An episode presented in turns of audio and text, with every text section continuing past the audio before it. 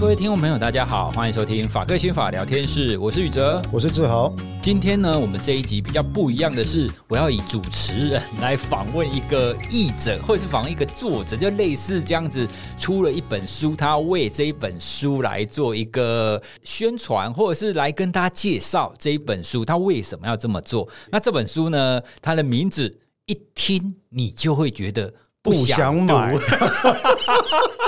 金拍谁？对，他的书名叫《司法心理学》，然后冒号研究与应用。哇，这、欸、这这根本就是教科书啊！哎、欸，其实呢，宇哲第一点啦，我想报告一下，刚刚宇哲提到的那个人，那个译者，那个。呃，运气不太好的译者 啊，就是在下本人我。对啊，啊，其实呃，宇哲刚刚提到，他就用主持人身份来访访译者嘛，那其实就是就是我了啊。其实这件事情，当然过去几年没有跟大家讲过，在翻译这本书哈。但这本书本身，宇哲没讲错，它确实不只是教科书等级，它应该说是在美国司法学里新司法心理学领域里面最受到推崇的司法心理著作之一，大部头。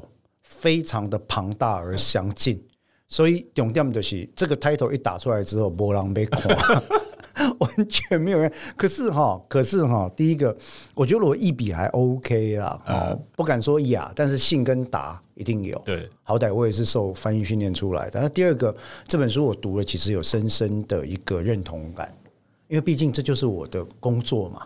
我我们先前在节目里面，在我们法科刑法系列里面，或者是在哇塞心理学系列里面，我想我跟宇哲啦，或有机会跟娜娜，然后跟其他人聊哈，大家或许也知道说，哎，我最近 maybe 五年以来一直不断的在推司法心理学这件事情，叫 forensic psychology。那司法心理学它其实说穿了就是心理学的理论研究、限制与应用，发挥在司法领域的所有议题。对，那这很多议题是我们台湾人在报纸上常看到。不知其然或者不知其所以然，但是很容易生气的议题啊，重要生气啊！然后我觉得台湾同胞我最爱生气，唔知是安那吼，因为看到讲，哎，是安那这个小儿台人的免判刑，关起来啊！我想要这这个人讲有病有病那边触犯你哦。很多时候，其实司法心理学的内容，它就在讨论这些事情。可是司法心理学因为涉及到司法层面哦，其实它涵盖的范围很广，包括例如说，包括民法里面就有所谓的行为能力。别人讲揽出来的有老大人，我们知道有一些呃年长者，他可能上了年纪之后会有认知功能的障碍嘛，例如说阿兹海默症啦，哈，认知障碍或者其他认知失调的状况，失智啦等等，那他就会被拿去当人头啊。哦，对，对，阿伯你迄个新闻证跟迄个靠着婆啊舅啊几来花了几千块。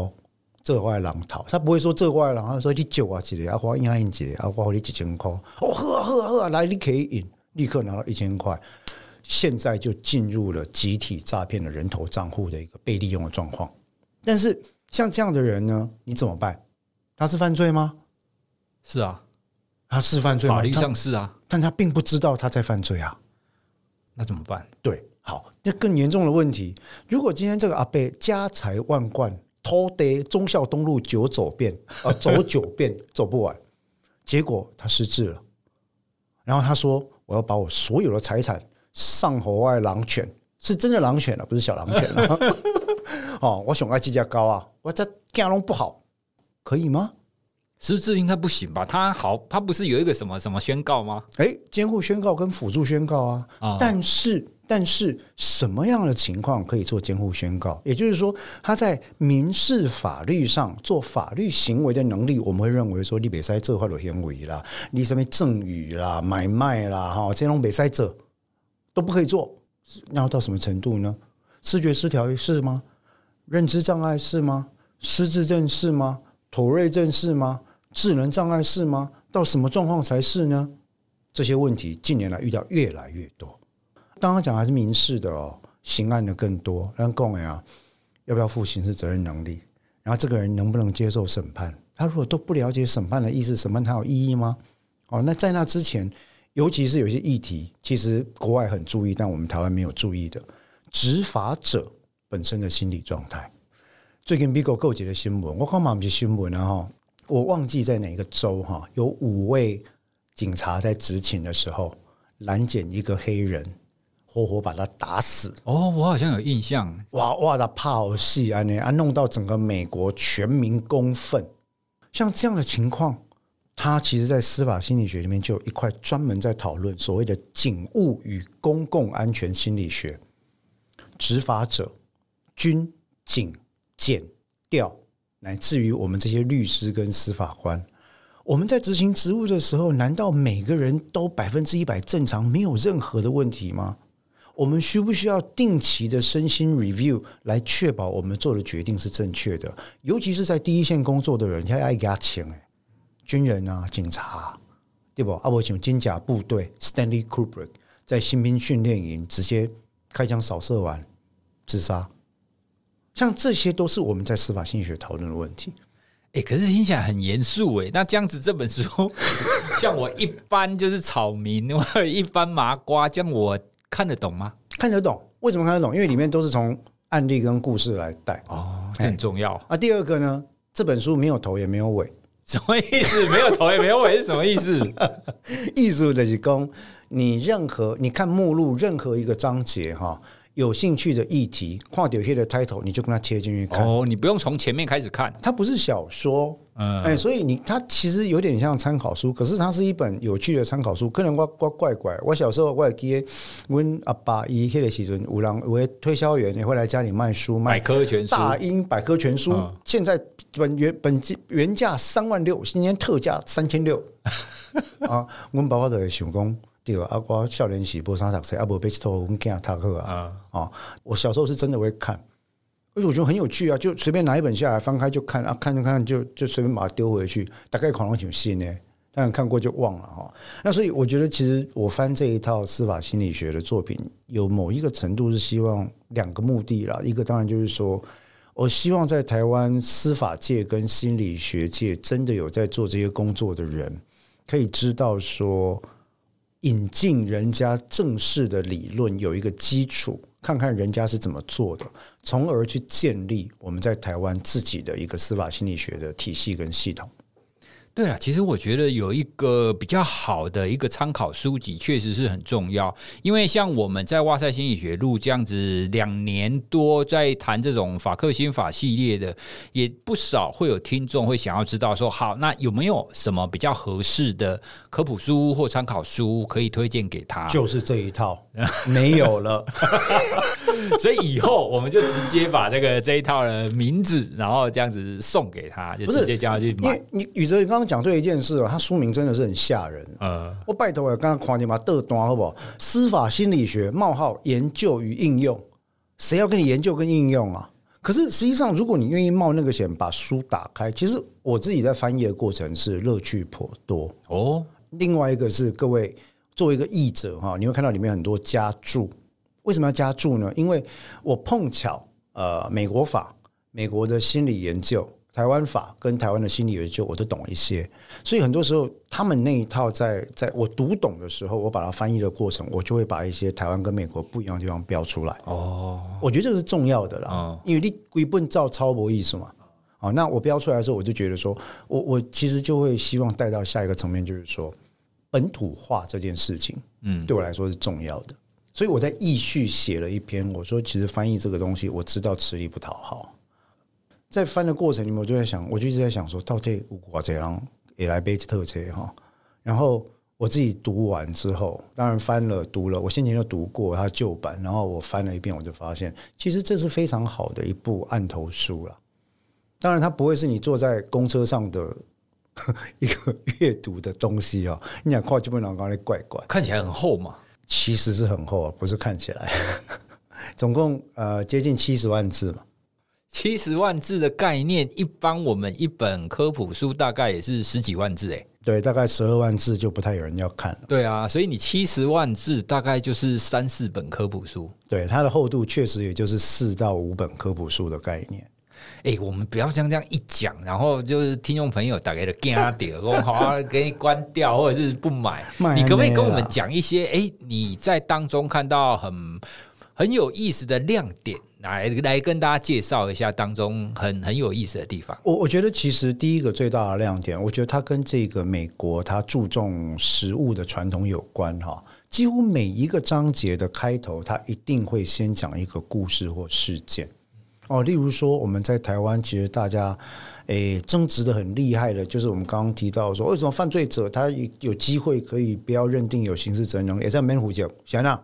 我们在台湾刑法的第十九条，啊，或日本刑法第三十九条，啊，他们其实全世界各国都有这个概念。凭什么一般人凭什么他不用负责？好，他就举一个案例来告诉你这件事情。这个案例，例如说呢，有一个人叫约翰辛克莱，那当时呢，在雷根美国雷根总统执政的时代，这个约翰辛克莱其实已经几进几出医院，被诊断出他其实有相当严重的视觉失调跟妄想症。那他的妄想同时有两个层面，一个是被迫害妄想，一个是关系妄想。关系妄想的艺术雷公，他心里会觉得说，某一个名人跟我是有爱慕或者暧昧关系的。好，这个约翰辛克莱，他某一次在看了一部呃很著名的电影，叫做《计程车司机》，劳勃·迪尼洛演的，里面有一个扮演。未成年性工作者的角色，就是当时的 Jodie Foster 朱蒂·佛斯特，我们的奥斯卡金像奖的影后所扮演的角色，他就爱上了这个角色。从那之后呢，他就不断的写信给这个 Jodie Foster。诉说他心里的爱慕、种种的妄想等等哈，我想要你也淡过，我想要你把爱过，我想要你回应。你现在是被控制了，你也不能回应。我本来公开过我的计划，我对你的爱慕，我要去救你，怎么样？怎么样？我要如何证明我对你的爱？公告不了被安装呢？这件事情跟雷根的控制有关。哇！我要把雷根除掉。来证明我对你的爱。雷根是谁呢？Ronald Reagan 就是当年这个加州演员，后来变成美国共和党总统这个人。对，于是，想不到这个辛克莱真的就买了武器，也去暗杀雷根。雷根大难不死，受了重伤，后来康复了。他的这个案子开庭之后啊，在法官跟陪审团听审的时候，当时呢，美国是有这个所谓的刑事责任能力的这个。这个考量，其实到现在都还有。然后他的律师团就提出了说，其实他有很严重的状况啊。对于病人来讲，难道应该跟一般人负同样的刑事责任吗？哦，那你看过去他写给朱蒂·佛斯特这么多的信，都可以证明这不是 gay 啊。这么多年医院的证明，传了医师来问，其实跟我们台湾经历很像，对不对？后来法官陪审团就说：好，确实这个人有问题，有精神障碍。他不能够跟一般人负一样的责任，就把他被判无罪。哇，他暗杀总统哎？为什么判无罪呢？因为当时的美国啊是啊、呃，并没有所谓的 NGRI 啊，Not Guilty by Reason of Insanity 这件事情，在美国那个时候立法还没有，他们后来才有这个案子之后才出现了这个所谓的 Not Guilty by Reason of Insanity，因为心神丧失所做的无罪判决，并不是无罪。是你不用服刑，但是你要进医院，不定期治好为止。啊，你本猛攻，啊，那治不好了，你就出不了，你就出不来。所以辛克莱到什么时候才出来？去年，所以他终究出来了，七十六岁了。哎，可是他犯案的时候很早，哎，雷根啊，很早以前了，所以他没有服刑啊，但是在医院关了三十几年呢。哎，可是这样为什么让纳税人那些 关那么久？乡民可能就又会有出这样子的议题出现，一定会有了哈。但是各位，这个就涉及到政府运作的方式了。那另外一个呢，坦白讲，真正的这个预算哈，它其实是公共卫生、精神预算的一部分了。我们都必须了解哈，因为如果落入这个呃，为什么凭什么我们要帮弱者去支持他们的开销这样的一个思维的时候？我们很容易就沦入了法西斯主义，就是说啊，弱者通通除掉吗？嗯，好，那就会有这个危险出来哈。我刚刚跟宇哲，你看我们讲了五分钟，我在讲什么？讲故事，对不对？理解构书啊，这一本书其实里面充满了这样的故事案例，然后呢？像这样的情况，后来诱发了美国人反扑嘛。其实美国乡民跟台湾乡民闹不港，五十年前跟现在也一样，人性皆然嘛。自古就有乡民，对不对？哦，在东市场门口想要看人家斩首的，打个罗马乡民，罗马是乡民，对吧？哈，所以那个时候他被判无罪。但是要进去精神病院的时候抗议，大家也是知其一不知其二。刚才许工嫌那一台总统没关，凭什么你暗杀总统不用关？有病、哦，有病就不用关哦。殊不知他在医院里面被关了三十几年，坦白说，应该是没有比在监狱里面轻松啊。强制服药、限制行动、强迫治疗等等，哈，他有一个相配的体制。第二个，他的三餐饮食跟行动，说都都受到高度的戒护跟管制。其实得赶快了，啊，只是差别说，这个地方叫做高度重度介护司法精神病院，换了一个名字嘛。差在哪里？三餐我要灌你药，你一定要吃。当然，这是一个简单的讲法，但是。讲回来，这个故事本身，因为这样的情况，乡民抗议嘛，对不对？知其一不知其二，对不对？于是后来呢，美国法界就开始推动，民气可用，他就要推动说，把这个呃刑事责任能力的标准修得越来越难，越来越难，越来越难判定他的这个精神丧失抗辩，几乎现在就修到快跟台湾一样难。我们台湾虽然有刑法十九条的标准，但在实务上。绝大多数的法院都不愿意用，不管医学证据再怎么坚强，为什么？亚狼没啊？也就是说，在大部分的情况底下，他不太会采用说这一个加害者他有这种精神方面的疾病，他的那个要审查的标准非常严格，极端严格。那所以说，我们常常在实务上就讲说啊，现在的标准基本上几乎已经不太可能达成嘛。那美国其实也在修，修到快接近台湾的标准啊。那这中间，criminal responsibility 这个所谓的刑事责任能力这个这个标准，你就看它从哦一九这个一九八几年开始不断的移动，不断的移动，不断的移动，越来越严格。然后美国模范刑法典的标准是怎么样？各州的标准怎么样？联邦标准怎么样？新的标准怎么样？开始慢慢出来，你就发现说，哎。好像反映了趋势，这个趋势东西皆然，就是什么呢？在我们这样的一个社会里面，我们对弱者、弱势的犯罪者越来越难宽容这件事情。那姑且不论伦理跟我们讨论的其他议题，这在心理学上是一个有趣的概念。那所以《司法心理学》这本书就引了这个案例开始讲，然后就开始讲。哇，这个刑事责任能力是怎么出现的？为什么要这样定？然后后来经历了什么变化？在美国有哪些变化？有哪些版本？啊，各州的版本，最早的麦克诺顿法则，然后后来的新克莱之后的这个状况，新克莱之后美国模范刑法典的状况，跟美国法律协会的推荐版，接下来是各州的版本，接下来是联邦的版本。啪啪啪，为什么这样变？因为背后有什么因素在？所以你听我讲，感觉公告对吧？对啊，啊，其实这本书就在写这些啊。那他的研究的部分在哪里？他会因为说哦，好，我现在标准我要做这样子的移动，那可能移动之后标准改变以后，他可能过几年，那他可能又基于什么研究，然后再移动另到另外一个新的程度吗？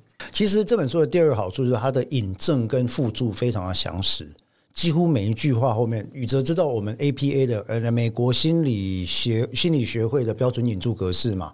因为这本是教科书等级的东西，所以每一句话后面你都找得到原著的原引注的出处，参考文件都有，非常非常的严谨。可是，一般读者在读的时候，我建议你可以完全忽略这些东西了。里面的款吧，一九八七年，然后谁谁谁写的，而且不用啊，你就以叙述的方式看过去。因为我觉得读这本书一开始你抱持一个读有点像读故事的情况来看，或者说大概理解的情况，例如说，哎，你看到新闻讲到哦，救审能力。接下来大家都要当国民法官了，对不对？对，哎，宇哲要当国民法官了嘛，哈。结果你你去国民法官的时候，看到黄志豪律师来开庭嘛，我就说，哎，你们国民法官，我现在主张这个被告没有就审能力。啊，有请问，哎，那是什么？上一个就审能力，你回家如果有就可以查一下，什么叫就审能力？哦，一个人能不能理解审判程序对他发挥什么影响，理解罪与罚，以及跟律师沟通辩护的能力。那你就开始会问说，那为什么没有就审能力就不能审判？啊，问题就越来越多嘛。那其实这本书就会提供非常详尽的解答。就我其实讲的意思就是说，虽然不能说旅途凉拌了，但我基本上认为是居家必备。我当然我觉得这是偏见，因为我的译者你知道不哈？那我也必须要讲这本书卖的好跟不好。跟我一丁点关系都没有。因为你是译者，我是译者，我写翻译的人。好，那所以呢，坦白讲，翻译费收到了之后，干我什么事啊？可是我就是喜欢这一套书。宇哲知道吗？这不是我翻译的第一套书。嗯，我在这之前其实有翻译过别的东西。哇，你也是著作等身诶，不过是译译作啊，不等身了嘛？他。马在三本呀，含这一套啊，你这本较高，这本这本要高文对吧？但之前我翻译过一本，就是说在讲那个暴力电玩跟呃暴力电玩跟杀戮行为的关系，它是由美国西点军校的一个军事心理学的教授所写的。那那本书有一点争议性，所以我的译序都会写出来。我作为一个心理学研究者跟实务工作者的想法。那我最喜欢的一本翻译作其实没出，非常可惜。不能请讲我心头肉。他在讲哈，也是一个很有趣的故事，是呃，南加州大学有一个非常有名的法律与精神医学的老师，叫做伊莲萨克斯教授，超级聪明，应该有两个博士、三个硕士学位的样子，然后精通古文明、希腊文明、拉丁文，然后又有法学的博士，又有后来又修了心理学的博士等等。可是你知道吗，宇哲，他是一个。非常非常严重。如果放在台湾的精神卫生法，他是一个非常严重的精神障碍者，严重思觉失调症患者。诶，视觉失调症那么严重，他还可以啊？不过也可以啊，因为像之前那个学数学那个有没有？John Nash 啊，纳许博士嘛，他也是嘛，对不对？啊，然后这位也是啊，从他进哈佛吧，哈佛法学院啊，耶鲁法学院开始。完全没办法控制自己的行为啊，在图书馆的天台上跑跑跳跳，然后就是做很很可能做出危害自己跟同学的事嘛。然后当他进南加大教书的第一天，他跟他的系主任说：“我现在很想杀人。” 可是美国这个国家有时候有，我觉得有一点很可爱是，他们的多元文化跟知识的训练，让这些人在面对的情况的时候有充足的资讯跟知识跟经验。面不改色的说：“哦，这样，那我们呃来看是做什么方式来调整一下你现在的感受，因为你要疏导他嘛，好，那所以这本书其实我在翻页过程，我我就说，我说我翻到某一个章节，我真的是掉眼泪，因为他描述作为一个女性，作为一个思觉失调症患者，作为一个在家中权力被压迫的人，因为他家人不愿意正视这件事情，一定的啊，对。然后你看他追寻自我，追寻学问。”追寻爱情，结婚哦，想要结婚哦，啊啊！读博士、硕士的艰苦，跟他的分析师克莱恩学派的分析师之间发生的这种很多的争执，非常好看。这个我都当成这本书没办法出版，那几年前的事啊。这本书其实是一九一九九零年代的书啊，哦，蛮久了，很久哈。伊莲萨克斯教授现在在南加大教书，年纪很大了哈。因为这本书算是他的半半自传，前半生的自传回忆录嘛。那它叫做《Center Cannot Hold》，很很棒的一本书。我英文版看过，就那时候出版社来找我的时候，我一口就答应。那在翻的过程，因为涉及到思觉失调症患者的很多奇思异想，所以翻译的时候很难。真的很难，因为宇哲，你知道，失觉失调症患者的正性症状里面，有时候会出现文字沙拉，有这种思绪不连贯，或者偏逻辑妄想，或者跳跃思绪。那如果他是用英文陈述的跳跃思绪，我要想办法译成中文，还要连在一起，依照他的逻辑。所以那本书的翻译对我是很大的考验。可是我翻完了，而且我真心的爱那本书，结果我都出版。好，我们呼吁一下出版社，如果你有听到我们这一集的话，可以考虑出一下。真的啦，这个大家去敲一下碗哈。没有，我要讲哦，我我我跟那个这个是大家出版社的 project，那我跟他们的总编辑其实我是非常尊重他的，他有他的考量哦，我其实完全完全尊重，我也只是个译者而已。嗯，书卖的好不好，again 跟我真的没有关系。可是那本书，我觉得可以给很多人勇气，因为在台湾有非常多的。人是受到社会经济的状况跟家庭的关系，然后精神障碍跟疾病的的影响，他不知道该怎么办。可是这个 example 可以提供我们台湾社会很多的反思。虽然是几十年前、二十年前的例子，但是你看到这个教授现在还活生生的在南加大，他还上过 TED。然后你可以上网去找伊莲萨克斯教授，USC 呃心理与精神医学的合聘教授，而且是终身职。诶，他发表的都是好的 paper，我去找他的 paper 来看，非常好看的 paper。哦，你选攻思觉失调症患者，你看吧，哦，非常厉害。那我说这本书可以带给我们很多的想法，但另外一方面，刚刚像刚刚宇哲提到的例子，为什么后来思觉失调症患者可以生存的？都是这种社会经济地位非常好的人。萨克斯教授他们家非常有钱，或者说他的家庭状况中上。后来他找到了很好的工作，所以让他可以一个礼拜花六百美金，每个礼拜去做深度的精神分析跟治疗，加上鸡尾酒疗法、认知功能治疗、深度的精神分析会谈，加上药物治疗，然后他可以形成一个行动模组去对抗自己的症状。他知道他的症状要发作。他开始会去设法告诉自己，这个声音是真的，这个声音是假的。我要如何跟症状共存？所以那本书我翻的时候，我是非常非常的喜欢。哎，不行，你讲到这边，我比较想要看《伊莲萨克斯》这本书，这样反而就是到回，我们要回到我们今天要讲的这本《司法心理学研究与应用》这一本书啊。哎，我问一下啊，你在翻的时候，你有没有担心你翻完最后它不出啊？像像你刚刚讲伊莲萨克斯那一本七十万字哎，我我其实也很我其实很担心，我其实很担心，所以后来当出版社通知我说已经排定出版日期的时候，我心里真的非常开心。哪怕我知道这本书这一套书在台湾可能卖不出，我们家有没有一百套，我不知道有一百套了哈。但是我那时候真的很开心，是因为我认为只要它不绝版。呃，我觉得它的价值啊，是这套书的价值，不是我的价值。这套书的价值会被看到，对，因为它真的是，其实我对于不管是教科书或者书籍的要求是比较高了。那这套书对我来说，它并不是我读过最简明易读的教科书，但是说到详细、详尽，然后考证的严谨，绝对名列前茅。那这个在我翻译的过程，跟他整个体力，你就看到所谓体力，他的这个整个 legend 就是他的安排方式，就看得出来。你很少看到司法心理学的教科书有这么严谨哈，两呃两大册把整个议题分成六部分，六部分包括什么呢？从绪论开始，接下来讲侦查。绪论就是什么是司法心理学嘛？司法心理学的历史从哪里来的？他从呃一九一九九八年。雨果博士在哈佛的心理学教室的那个实验开始。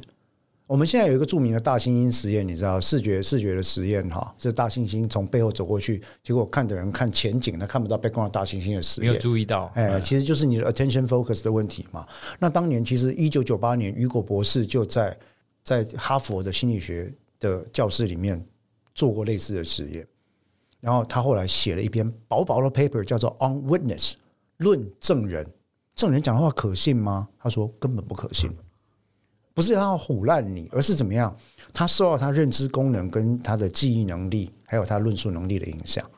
我们后来我在台大帮忙带司法心理学的课的时候，我就做过类似的实验啊。一开学门先关起来，对不对？然后呢，后来有个人冲进来，我在写板书，一个冲进来，然后一队人在那边争执，争执完之后，把我放在桌上的包包拿出去。然后接下来我就关门说：“来，现在随堂考。刚刚拿走那个包包，包包多大？什么颜色？进来争执两个人什么性别？多高？他们彼此叫骂，讲了什么话或者没有讲话？穿什么颜色的衣服？一共十题，请五十位同学作答，百分之六十都全错。哎呦，是吗？至少争执的人性别会对吧？性别会对哦，但是身高。”哦，衣着颜色，讲了什么话，拿着包包的大小，包包的颜色，包包的材质，当时我在做什么，几乎全错。对啦，因为一般如果比如说在那边等着上课的学生，他也不会特别去看你放在讲台上的包包是什么样子嘛。对啊，那他们在吵什么？他了不起看一下，可是他们可能也不会去注意说，哎，这到底长得什么样子，到底多高？是，所以，但是他们就是在一个。刑事案件的案发现场，这是这是抢夺罪嘛？对不对？然后加上他们两个人可能是伤害罪嘛，就羞怕嘛，对吧？哈，而且它是一个 attention seeking，就是这个这个 event 这个事件是一个会获取注意力的东西嘛。那这么近的距离，距离不到三公尺呢，他们在讲台前面发生争执，大家就坐在那边嘛，所以很有趣啊。那我把那个实验重现一遍之后，就我就跟他讲说，这就是司法心理学。我们要证明人类的人类的论述在司法里面的角色，透过心理学科学角度来做验证。哎，我觉得这样子，你的这一你翻译的这一套书啊，如果全部看完，会不会对整个司法就是失去信心啊？因为你证人也不可靠，然后你的检察官可能也会有一些可能心理因素，或者是你的法官，然后律师，你的证人，所有的你不能说缺陷。它可能会比较是一种偏误吗？或者是那种不是没有办法完全反映就是真实情境的情况？对啊，像我们之前也讲过，测谎也不可信啊，那记忆也不可信啊，那什么都不可信啊，那这样司法到底要怎么办？诶，我的看法正好相反，只有知道缺点在哪里，才有改进的可能性嘛。对吧？哈，那你知道了哪些证据不可信？其实不是说它终局的不可信，而是说你要去理解取得这个证据的过程，这个证据的信度跟效度，它是怎么样来到你的眼前？它代表了什么样的重量？这样的一个因素，在你最后做出最终决定的时候，在你的决策历程里面扮演了什么样的角色？你应该给他这么高的重量吗？例如说，这个案子里面瞎毁龙博没有物证。然后只看到被告在那边哭哭哭，说一开始说他有杀人，后来哭说他没杀人，他被冤枉，就很讨人厌了，对不对？测谎就觉得他没通过啊。那这时候我要给测谎这么高的 weight 权重吗？如果你读过了司法心理学的基本概念，你就会知道说可能有问题。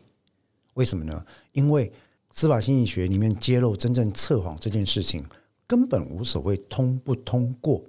因为从来就没有办法测谎，你知道吗？他测的是你的情绪波动，但情绪波动是否就等于说谎，很难讲啊，对不对？好，所以我觉得这套书其实它的它的贡献在于说，应该这样讲啦，我衷心的期盼所有。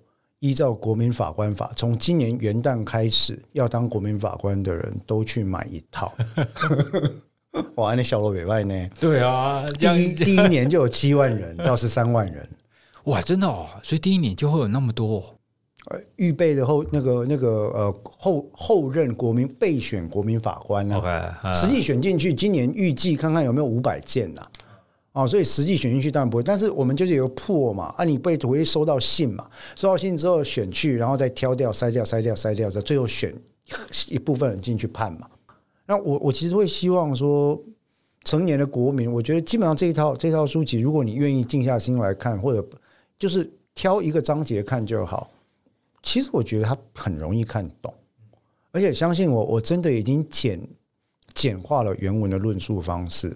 因为原本这个作者很喜欢写超长句子，哦，翻译最怕遇到那种你都不给人家句点，不给人家逗点，一堆子句有没有？哈，就这这这这个是这样，which is 那又怎样？so that 然后又怎样？but however 接下来又接，就是你会觉得说，顾为你顶爱你得爱，等下一段，他一整段就是一句话。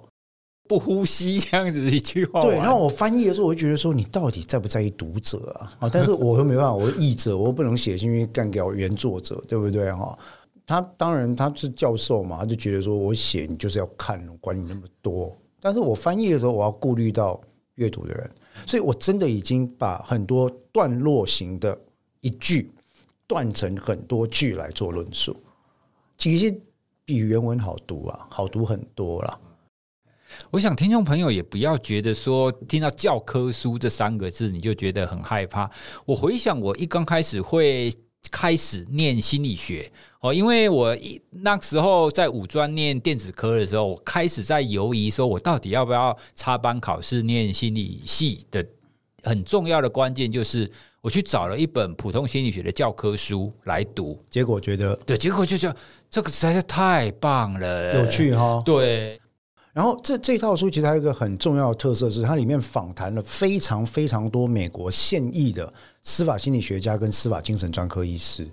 因为很多人会想要知道说，因为我常常接到这样的那个电话或者是 email 问我说：“哦，黄律师，你讲那个好好有趣哦，我也想要学啊。”他就会问你说：“那我要怎么样才能像你一样，就是呃做律师同时研究法律啊？这样这样的工作有出路吗？啊，这样工作赚多少钱？啊，这样的工作在台湾怎样怎样等等？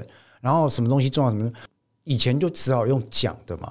但这本书它收录了非常多人例子，告诉你说，你如果想要做一个司法心理学家或司法精神专科医师，你要经过什么样的训练？为什么对心理学家跟精神专科医师来讲，适当的理解法律的本质是重要？他会告诉你这些事情。你是走法要转心理的，你是走心理要转法的，跟你是完全跟这两个领域不相干，你只是来了解看戏的，他都会告诉你门道跟热闹在哪里。啊，那个访谈就很有趣啊。你就会看到说，哦，心理学家也是人，好，那各式各样的心理学家，他们有各式各样的想法，有专门做少年案件的，有专门做被害者辅助的，有专门做警察心理学的，有专门帮警察去前线谈判的谈判心理学家，这些都是司法心理学的范畴。有专门研究犯罪的，有专门研究矫正的，有专门只鉴定这个人有没有就诊能力的。然后他就跟你讲说，其实我们这个工作不是你们想的那么轻松很简单了。非常痛苦，然后他就讲很多很多内幕，就写在里面啊，那个就是故事，他就用一个一个一个好像访谈专栏的形态给它显现出来，然后里面呢重要的概念都会标出来那个字嘛，就不同颜色的字会标出来，然后里面其实图片也很多了，他们来讲，就是为了让大家易于阅读。哎，我想到一个非常。棒的一个方法，以后我们法克心法聊天室啊，只要每讲一个主题，我们最后就给延伸阅读。说，听众朋友，如果你想要针对证人这个部分了解更多的话，请去参考就是《司法心理学研究与应用》这一本第几页到第几页或第几章。对啊，诶，我觉得这是蛮好的一个方式，因为我们再怎么录，我们可以讲的内容的长度还是有限啊。这是，但是蔡宇哲将会让我出现被剥夺感。怎么说？因为这套书卖再多，我也分不到一毛钱。我这边拼命讲，拼命讲啊。